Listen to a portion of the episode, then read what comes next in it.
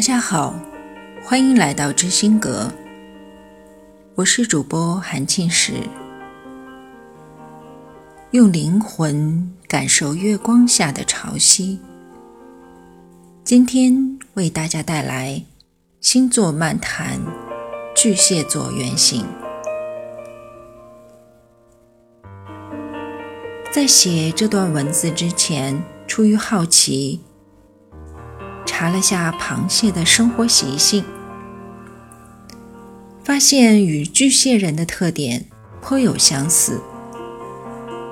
原型就是这么容易帮助我们更多的去理解和了解自己与他人。一谈到巨蟹，我就想起前阵子回威海的家中，当时正值满月。我们由兴而发，晚上来到海边。那一刻，我仿佛感受到了海的情绪。大海每天都是会变化的，而在晚上的时候，更加的静谧。潮水退去，踩在白天的海底沙滩，已经被。涨潮的海水打磨得平滑至极，银色的月光洒在海上，海面上、沙滩上，一道道银色的印记。白色月亮照亮周围的一片天空，蓝墨色的深邃与海洋的静谧交相呼应。将这一切联系起来，它们都是彼此能量共振的。月亮的运行轨迹会影响海水的潮汐。螃蟹要用深水艇探测仪般的触觉感受环境，感知海水的潮汐，犹如巨蟹人拥有最敏锐的。感觉情绪的感应器般，巨蟹的感受力是那样的敏锐，它能感受到情绪的冷暖、心绪的变化，对于环境的敏锐反应，感受意识，感受生活的每一个细微差别，这些都是巨蟹的本能，因为它的内在。是如此的柔软、温柔。这一点，我们看看打开螃蟹壳后里面柔软的内部组织就知道了。巨蟹有着敏感柔软的内心与情绪，这样的细腻，如果暴露在海水中，暴露在环境中。那样看起来是相当危险的事儿。于是，最柔软的内心匹配了最坚硬的外壳。缺乏安全感的人，戴上这个外壳面具。巨蟹在人群中、环境中感受到了安全。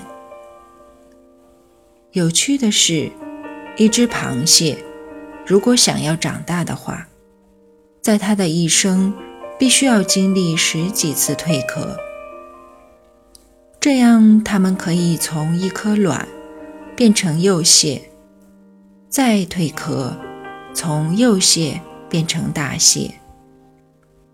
对于巨蟹人来说，想要进化成长，也要经历蜕壳，卸下面具，卸下自我保护。把自我成长放在自我保护前面。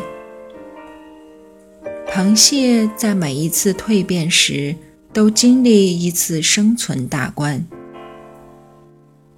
巨蟹在放下面具的时候，也同样必须选好令自己足够安全的时机，渐渐长大，与环境达成和解，与蜕变。成长，达成和解。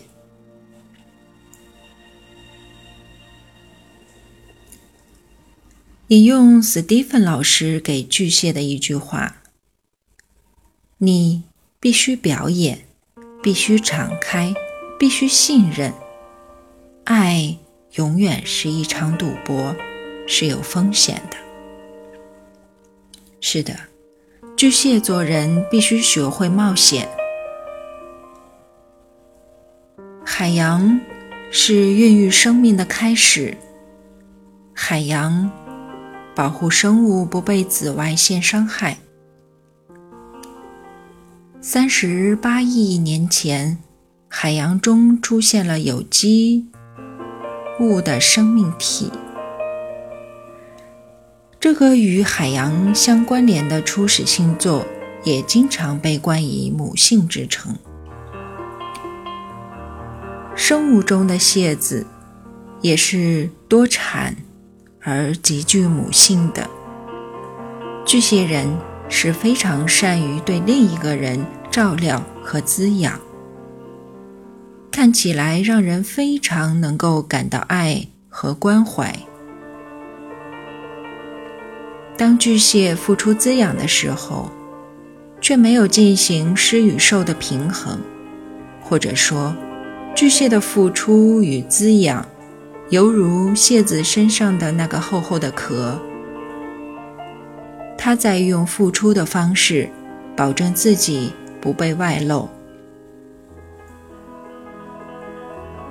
用付出的方式让自己隐形。以避免敞开自己，学习真正的爱，不为了填补自己的不安全感，不为了回报，不为了掩饰自我。敞开的爱，是巨蟹必须要努力才能完成的功课。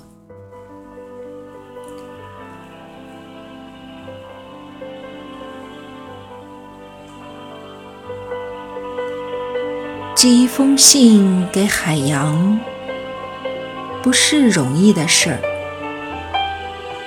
无论向哪个方向投递，夜里的潮声都会一次再次把那些羞涩散乱的句子重新带回到我的灵魂里。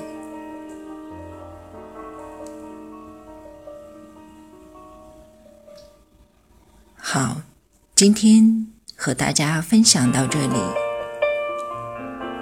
如果你有和巨蟹座的故事，请给我们留言。同时关注知心阁微信公众账号，大家可以向职业占星师留言咨询。